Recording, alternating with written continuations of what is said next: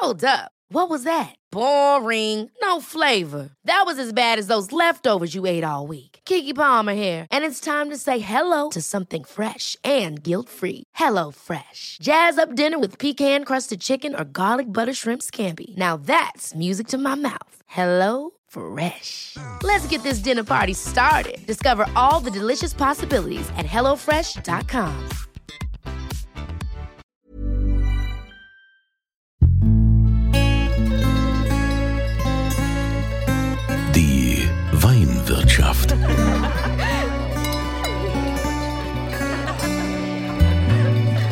Das schöne Leben mit Andreas Kunze. Willkommen in der Weinwirtschaft. Schön, dass ihr wieder mit dabei seid und auch diejenigen, die diesmal zum ersten Mal dabei sind, herzlich willkommen. Es geht hier ja um deutschen Wein in erster Linie. Die Liebe zu deutschem Wein. Wir haben so viele tolle, wunderbare Anbaugebiete, Weinanbaugebiete, die ich euch gerne vorstelle, weil wir dort ja ähm, super tolle Winzer haben. Oftmals ist es ein Geheimtipp, ne? weil äh, ich hatte mich letztens auch äh, mit äh, einem Verlagschef unterhalten, der ja selbst auch so ein bisschen äh, zynisch gesagt hat, na ja, kein Wunder, dass man äh, manche Winzer nicht kennt, die haben halt nicht genug bezahlt, um in die Fachzeitschriften zu kommen, um in diese ganzen Bewertungs, äh, äh, die Bewertungen reinzukommen, um irgendwelche Preise zu gewinnen und dann äh, haben die natürlich keine Bekanntheit. Finde ich ein bisschen schwierig, aber ähm, äh, egal ihr habt mich und ich äh, teste diese Weingüter und stelle euch Weingüter vor, die ihr vielleicht noch nicht so auf dem Schirm hattet.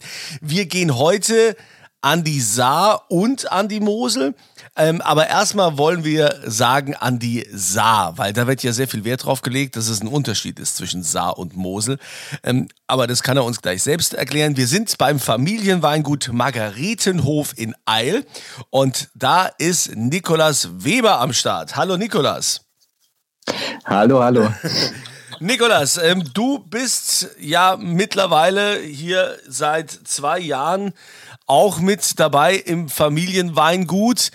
Ähm, die Diskussion mit, mit Saar. Ne? Die Menschen an der Saar wollen auch, dass man sagt Saarwein und nicht Moselwein. Warum eigentlich? Ganz genau. Also das äh, ist uns Saarwinzern doch schon ein gewisses Anliegen, dass man darauf achtet. Ähm, Wer es von früher kennt, der kennt ja auch noch den Begriff Mosel Saar Ruwer. Das war mhm. ja eigentlich omnipräsent auf allen Weinetiketten wurde dann aber auf nur Mosel umgestellt, was natürlich äh, im ersten Blick auf jeden Fall greifbarer ist und besser einprägsamer. Was natürlich aber der Ruwer und der Saar nicht ganz gerecht wird, weil die natürlich einfach so weggestrichen wurden. Und ja. wir als äh, Saarwinzer dürfen dann trotzdem nur Mosel draufschreiben quasi als Weinanbaugebiet. Aber uns ist halt trotzdem wichtig, dass wir sagen, dass unser Wein an der Saar wächst, weil es einfach nochmal ein anderes Terroir ist. Und ja, da haben wir uns auch ein bisschen zur Aufgabe gemacht, die Unterschiede zwischen Mosel beziehungsweise südliche Weinmosel, also Obermosel, Muschelkalk-Terroir, aber auch das äh, Schiefer-Steillagen-Terroir von der Saar dann in die Flasche zu zaubern. Du sagst gerade Schiefer-Steillagen-Terroir. Ähm, ist das das, was die Saar ausmacht? Was, äh, was machen diese Böden aus?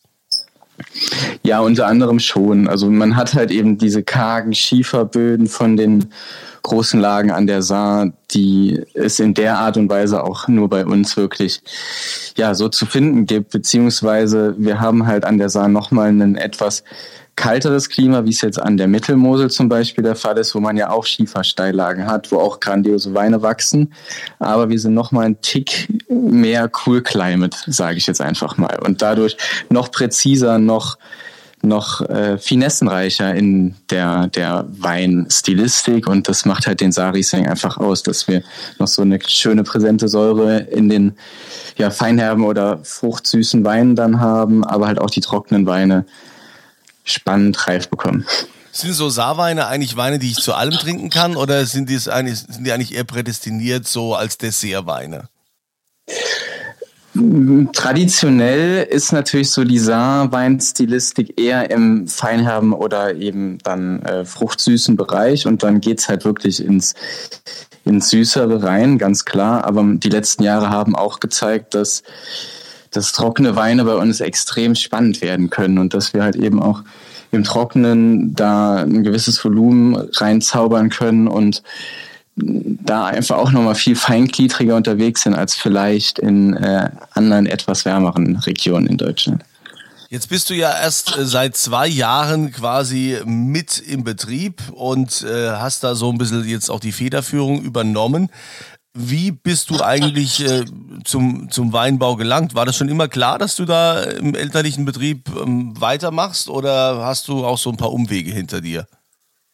Äh, super Frage eigentlich. Also es, äh, ich bin Einzelkind tatsächlich in Familienweingut geboren. Dann ist natürlich schon so ein bisschen äh, der der Druck da, dass es ja doch ganz nett wäre, wenn der Sohn dann weitermacht. Aber es war nie von meinen Eltern so, dass ich äh, wirklich äh, einen extremen Druck bekommen habe, sondern ich sollte halt auch das machen, was mir Spaß macht. Und dementsprechend habe ich mir relativ lange auch offen gelassen, ob ich das möchte oder nicht. Er war dann nach meinem Abi aber bei einem Kollegen an der Nahe, Weingut Hexamer und habe da so ein bisschen Blut geleckt, habe da die ersten äh, Schritte wirklich außerhalb unseres Weinguts in der Weinbranche gemacht und es hat mir extrem viel Spaß gemacht, weil, weil Harald Hexamer auch so viel Liebe ins Detail gesetzt hat, so viel Arbeit da reingesetzt hat, die vielen verschiedenen Lagen an der nahe dann wirklich auch in die Flasche schmeckbar zu bringen. Und das fand ich extrem inspirierend. Und dann ging es eben weiter. Also dann bin ich nach äh, Neuseeland, um einfach auch mal eine andere ganz andere Kultur kennenzulernen, wenn es um Wein geht. Und ja, habe dann in Geisenheim angefangen zu studieren, tatsächlich. Mhm. So der Klassiker der jungen Winzer quasi. Und habe halt vor, also, also während und nach meinem Studium noch viele verschiedene Stationen dann gehabt. Also beim Weingut Friedrich Becker zum Beispiel habe ich im Herbst 2018 gearbeitet und habe da auch extrem viel lernen können, egal ob menschlich, aber auch fachlich, wenn es um Wein geht. Ähm, das Weingut Karl May, die zwei Brüder, die auch den Blutspuderwein haben, den kennt man ja auch. Sind die in Osthofen, ne? Und Becker genau, ist in Schweigen Osthofen. in der Südpfalz, ja. Genau, genau. Und in Osthofen halt in Rheinhessen auch nochmal so eine ganz andere Herangehensweise mitbekommen. Dann war ich in Südafrika und das war im Prinzip so Beginn von Corona. Dann kurz, äh, als, als das Ganze angefangen hat, also als man das alles noch unterschätzt hat, habe ich gedacht, komm, äh, das wird alles nicht so schlimm, du fliegst jetzt mal noch nach Südafrika. Und äh, da durfte ich auch für den Fritz Becker ein Projekt äh, übernehmen, der äh, eigene Weine dort ausgebaut hat. Und dann war es so, dass die ganze Corona-Situation, man kennt es ja mittlerweile, äh, hat sich extrem zugespitzt. Ähm, und äh, dann gab es ja irgendwann keine Flüge mehr Richtung Deutschland. Und ich habe dann wirklich eine der letzten Flüge noch erwischt. Das war wirklich so ein, so ein Last-Minute. Äh, Last das Rescue. eine Geschichte. genau. Und ja, so kam ich dann nach Hause, nach ein paar halt ja, verschiedenen Stationen und dann hieß es auch, okay, jetzt haben wir eine gewisse Ausnahmesituation, du bist äh, jung und dynamisch genug, um das vielleicht besser zu regeln, als äh, wir, die doch ein bisschen eingefahrener auf die Situation gucken. Und so wurde ich halt ein bisschen in das Weingut reingeschmissen. Und äh, bin seitdem mittendrin, habe seitdem viel auch bei uns auf den Kopf gestellt, hinterfragt, verändert und versuche da halt jeden Tag nochmal einen Schritt nach vorne in der Weinqualität zu gehen und auch einen Schritt nach vorne in der Kommunikation. Also ihr seid ja in der, in der glücklichen Lage, dass ihr nicht nur jetzt die Weine an der A äh, was heißt, was sage ich denn? A, Saar. Äh, was reimt sich, äh, was reimt sich auf A? Saar. Nicht nur die Weine an der Saar ähm, ausbauen könnt, ihr habt also auch ähm, das große Glück, dass ihr auch äh, auf der Moselseite äh, Weinberge habt. Ähm, wie kam es dazu? War das schon immer so? Äh, tatsächlich nicht. Also wir vom Margaretenhof sind ja noch gar nicht so alt von unserer Geschichte. Also es gibt ja ganz viele spannende Weingüter an der Saar, die wirklich eine ja, jahrhundertelange Geschichte haben. Bei uns ist es eher so ein paar Generationen. Also die Generation meines Opas war noch äh, Fassweinwinzer, also hat das Ganze dann wirklich in großen Mengen an Kellereien abgegeben.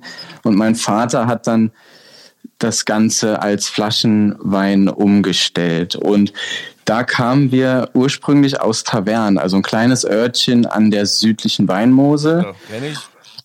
Kennst du, sehr gut.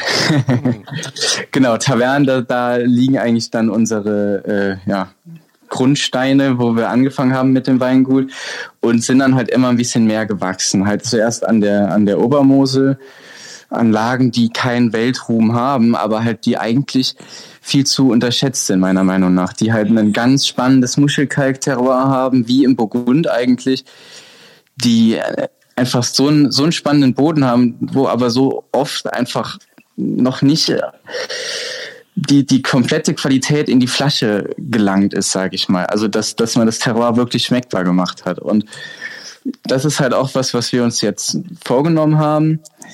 Und ja, dann kam 2000 halt die Situation, dass mein Vater und meine Mutter den ehemaligen Winzerverein in Eil übernehmen durften. Und so haben wir halt dann das Saarterroir erschlossen. Also erst seit 2000 gibt's äh, Weine von der Saar, von Margaretenhof.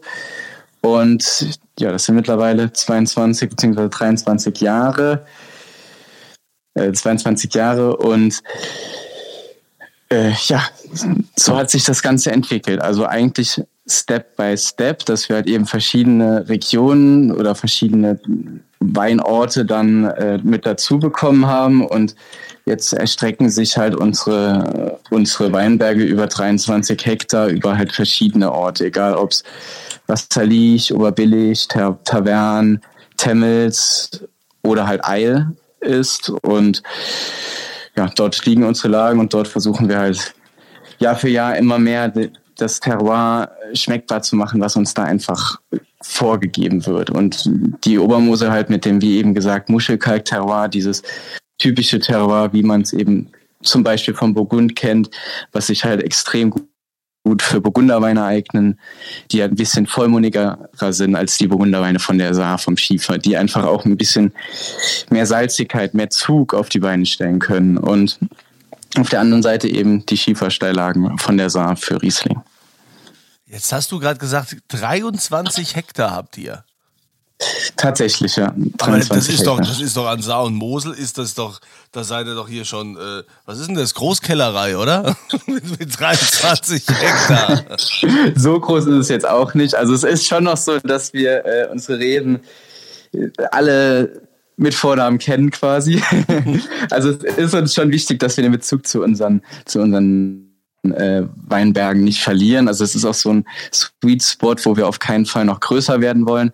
Aber es ist auch mittlerweile eine Größe, die, die nicht mehr extrem klein ist, sagen wir es mal so. Also es ist, glaube ich, schon eine Größe, mit der man sehr gut arbeiten kann, aber viel größer wollen wir auf keinen Fall werden, weil wir sonst halt, glaube ich, das Auge für die Qualität auch zu sehr auf die Strecke lassen. Und ja, es gibt auch andere Weingüter, die es trotzdem auf die Reihe kriegen, in, in einer größeren Größe nach wie vor grandiose Qualität auf die Flasche zu zaubern. Aber für uns als Familienweingut ist das jetzt eine ganz gute Größe. Na gut. Ähm, was sind denn für dich so die essentiellen Unterschiede? Also wenn du lange dich jetzt mit, mit äh, den Weinen beschäftigt hast äh, oder den Trauben an der Saar und hast jetzt nach äh, längerer Zeit auch die, die Mosel-Seite mit dabei, wie unterscheiden die sich denn? Ich meine, du kannst es ja wunderbar, wunderbar gegenüberstellen.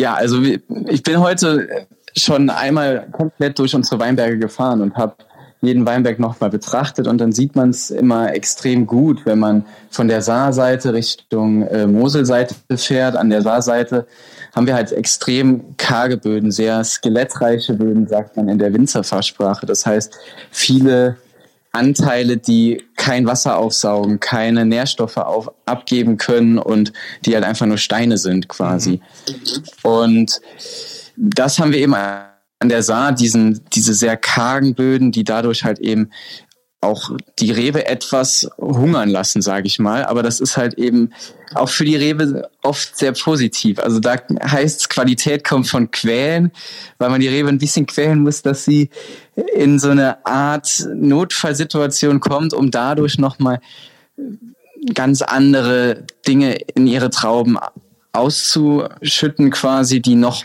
wohlschmeckender sind eigentlich. Das ist so die, die positive Seite an der Saar. Mhm. Bei der Mosel ist es so, wir haben eine ganz andere, also sobald man dann auf die Moselseite eben fährt, da ist nicht viel Weg dazwischen, das ist wirklich teilweise einfach nur über einen Berg. Und wir haben halt einen ganz anderen Boden, eine ganz andere Vegetation, die dort vorherrscht. Also wir haben, wir haben viel extrem mehr Vegetationswachstum. Das sieht man einfach auch. Alles, es wächst mehr, es blüht mehr. Und unsere Weinberge sind auch mehr im Saft quasi dort. Also allein durch diese Fette und Böden, die mehr Wasserhaltekapazität haben, also mehr Wasser speichern können, mehr Nährstoffe speichern können, sind die Reben da etwas verwöhnter. Was halt gerade für Burgunderrebsorten auch extrem spannend ist, weil man dadurch halt eine ganz andere Vollmundigkeit im Wein erzielen kann aber auch dieser, dieser Kalkboden, den man dort hat, also an der Saar ist Schiefer, wie schon erzählt, und an der südlichen Weinmosel ist halt eben dieser Muschelkalkboden. Der gibt dazu oft so eine ganz schöne, feine Salzigkeit mit in die Weine, was halt eben neben der etwas breiteren Struktur auch wieder eine gewisse Präzision mit sich bringt und ja, auch auf so einem Terroir kann man eben ganz hochwertige Weine machen. Bestes Beispiel ist halt eben so alles, was im Burgund gemacht wird, ist, ist halt quasi derselbe Boden, mhm. nur halt eben etwas wärmer von der von der äh, Klima. Thematik, aber ich glaube gerade das Cool Climate, was wir eben hier haben, lässt sich in Zukunft noch besser, äh, ja, also noch besser nutzen.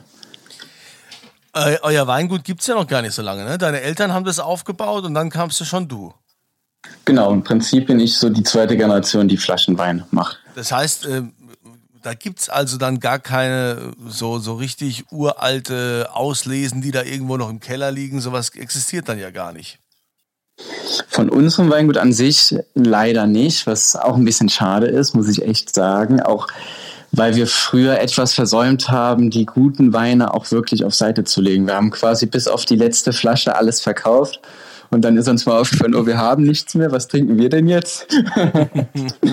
Aber ähm, das ändert sich auch in Zukunft. Also wir versuchen die, die, die hochwertigeren Weine immer mehr zurückzulegen und eine Schatzkammer aufzubauen, dass dann vielleicht meine Nachkommen auf ein bisschen ältere Jahrgänge zurückgreifen können. Was wir aber haben, wo ich extrem dankbar bin, ist äh, auch noch eine Wurzel von meiner mütterlichen Seite, die an die Mittelmosel führt, also nach Örzig und Erden. Mhm. Und äh, dort gibt's eben noch in einem alten Keller ganz spannende Auslesen von 1992, 94 oder wie die tollen Jahrgänge dann auch heißen, die tatsächlich noch verfügbar sind und äh, die wir tatsächlich sogar auch noch verkaufen. Also Ach. da äh, das ist dann auch vom Ötziger Würzgarten oder vom Erdener Treppchen. Also wirklich ganz spannende Auslesen, die echt Spaß machen und die dann von der Mittelmotel kommen. Das ist ja cool. Also ich habe ja auch bei euch im, im Shop habe ich äh, äh, gesehen.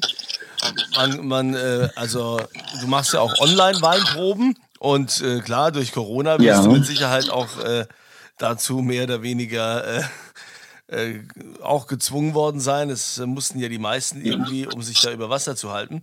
Aber ich habe was Spannendes gesehen. Hier beim Margaretenhof kann man auch VIP-Member werden. Was ist denn das VIP-Member vom Margaretenhof?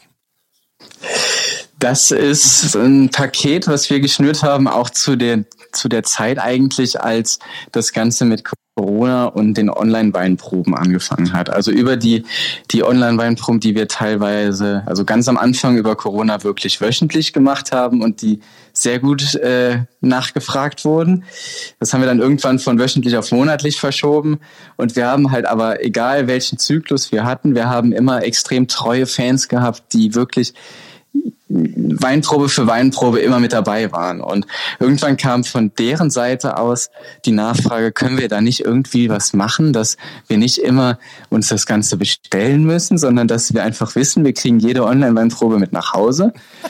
Und äh, so haben wir dann dieses, äh, diesen VIP-Member Club quasi ins Leben gerufen, dass man halt jede Online-Weinprobe, die wir von Margaretenhof machen, sorgenfrei nach Hause bekommt. Das sind jetzt mittlerweile nur vier im Jahr, also das äh, haben wir etwas verkürzt, also, also verlängert vom Rhythmus her und verkürzt vom Angebot her, weil es einfach unter normalen Umständen ansonsten den Rahmen sprengt äh, weil man ja doch, wenn nicht Corona ist, auch froh ist, wenn man mal draußen unterwegs ist und nicht nur vor seinem Fernseher sitzt und eine Online-Weinprobe macht. Ähm, aber das ist immer noch sehr gefragt und das ist ein Teil dieses ähm, Member Clubs. Dann gibt's halt verschiedene Dinge, die wir auch noch mit dabei haben, wie zum Beispiel unser Adventskalender, den wir halt jedes Jahr zur Adventszeit rausgeben mit Leckereien von unserem Weingut, wo wir uns auch jedes Jahr ein bisschen weiterentwickeln mit äh, Produkten, die nicht nur aus dem Weinsortiment kommen. Also wir haben dieses Jahr mit äh, Kraut und Korn auch einen Barrique-Pfeffer zum Beispiel ins Leben gerufen oder es wird auch ein äh, Gin geben, wo wir als Margaretenhof was mit zu tun haben, der unser Weinbergsterroir in Gin-Form präsentieren soll. Bilderbuch Gin wird das heißen. Das steht jetzt kurz vor dem, vor dem Release. Und ja, das ist alles mit drin. Also Adventskalender, Online-Weinproben und dann noch zwei Karten für Wine and Bites, unser, unser Genuss-Event, Genussfestival, ja, was jedes Jahr so viele Juni Events. Also jetzt hier, hier Ende August ist ja hier auch Saar Riesling Sommer, da seid ihr ja auch dabei genau. mit der. Eröffnungsveranstaltung. Äh, was, was, was passiert denn da? Ja, das ist auch ein ganz besonderes Event. Also da, da wird es ein Gourmet-Abend geben, wo vier ganz hochwertige Köche ganz spannende, also ein ganz spannendes Menü zaubern und dann halt eben begleitet werden von den Weinen der Sarising Sommerwinzer. Also 17 Winzer, so die Creme de la Creme an der Saar, die dann ihre Weine zu diesem sehr leckeren Menü dann äh, stellt und dann gibt es halt eine schöne Kombination aus gutem Essen und guten Wein. Ach ja, das ist, das macht das Leben schön, ne? Gut essen und gut trinken. Also ähm, ich sag mal, vielen Dank, dass du uns mal so einen kleinen Einblick gegeben hast äh, in dein Wirken im Margaretenhof. Äh, Nikolaus Weber aus Eil an Mosel und Saar. und äh, wir haben ja hier immer diesen Moment, wo sich alle immer sehr drauf freuen, ne? denn äh, es gibt was. Und das gibt's zu gewinnen. Lieber Nikolas, äh, was würdest du denn der Community gerne zur Verfügung stellen? Ich habe mal geschaut in unserer, äh, wie eben erwähnt, nicht so riesengroßen Schatzkammer und äh, habe eine Magnum-Flasche gefunden aus dem Jahr 2018 von der Isla Cup, ein Riesling Reserve. Reserve bedeutet bei uns immer im Holzfass gereift und ja, 2018 war ein ganz spannender Jahrgang, gerade auch um solche Spielereien zu machen. Und das äh, ist einer unserer Riesling-Flaggschiff und das wird es als Magnum-Flasche dann zu gewinnen geben. Wow, das ist aber großzügig. Magnum hier vom Flaggschiff, also Riesling, sehr, sehr schön. Ähm, da kann ich nur jetzt schon gratulieren demjenigen, der das gewinnt. Ihr könnt ja mitmachen. Ihr geht auf podcast.kunze.tv. Dort gibt es dieses Formular, wo ihr Adresse und so weiter eintragt und dann immer quasi Antwort zur Frage oder Frage gibt es dann auch diese eine Spalte. Da schreibt ihr bitte rein, in welchem Jahr es war in den 2000ern. In welchem Jahr kam Nikolaus Weber in den elterlichen Betrieb? Seit wann ist er da jetzt ganz feste mit dabei? Mein Tipp, es ist noch nicht so lange. Ja? Also, das da bitte dann diese Jahreszahl da eintragen und dann nehmt ihr an der Verlosung teil.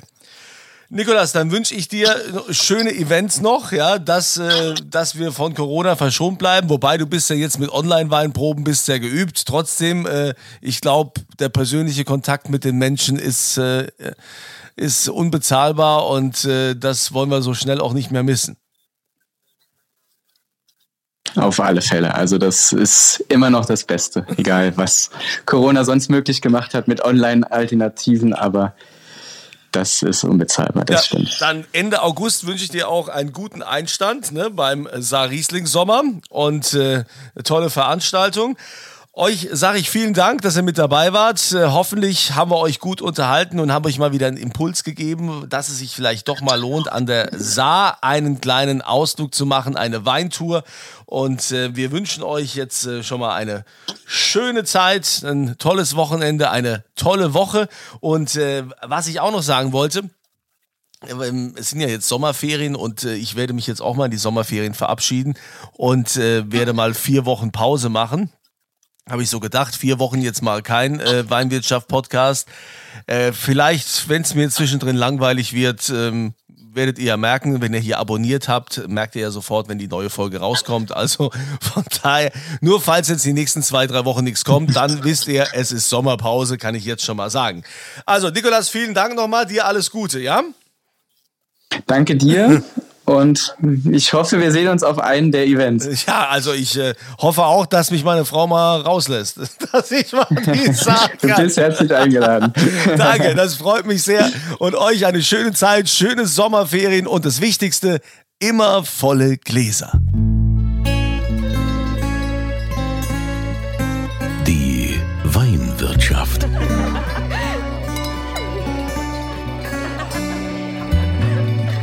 Das schöne Leben mit Andreas Kunze.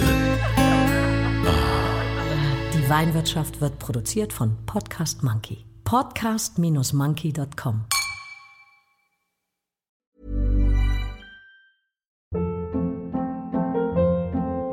Hold up. What was that? Boring. No flavor. That was as bad as those leftovers you ate all week. Kiki Palmer here, and it's time to say hello to something fresh and guilt-free. Hello Fresh. Jazz up dinner with pecan-crusted chicken or garlic butter shrimp scampi. Now that's music to my mouth. Hello Fresh. Let's get this dinner party started. Discover all the delicious possibilities at hellofresh.com.